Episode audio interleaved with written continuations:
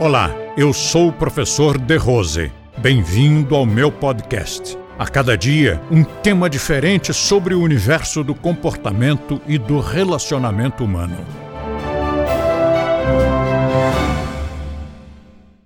Em primeiro lugar, se você não tem medo, você tem uma tendência muito maior ao diálogo.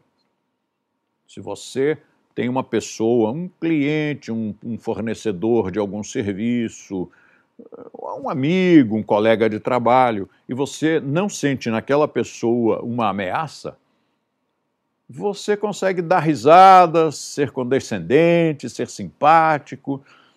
Já não esquenta a cabeça, meu amigo. Vamos lá, vamos tomar um cafezinho, vamos conversar sobre isso. Ou então esquece isso, não liga não, isso é besteira. Mas se essa pessoa para você é uma ameaça, você não se permite ser tão querido, tão condescendente, você já se arma, porque se é uma ameaça, eu preciso blindar a minha defesa.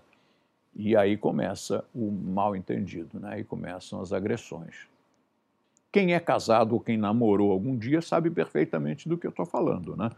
Um dos dois diz uma palavrinha, não era nada demais, mas o outro não gostou daquela palavrinha, ou não gostou do tom da voz, ou não gostou da fisionomia. E aí já azeda na resposta. Aquele que disse aquela coisa, talvez não tenha dito com intenção, mas agora que o outro azedou, este azeda duas vezes mais. E começou uma lindíssima briga de casal que provavelmente vai durar a madrugada inteira, e se não sair tapa, ainda estamos no lucro.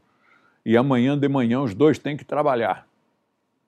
Cansados porque não dormiram, machucados emocionalmente.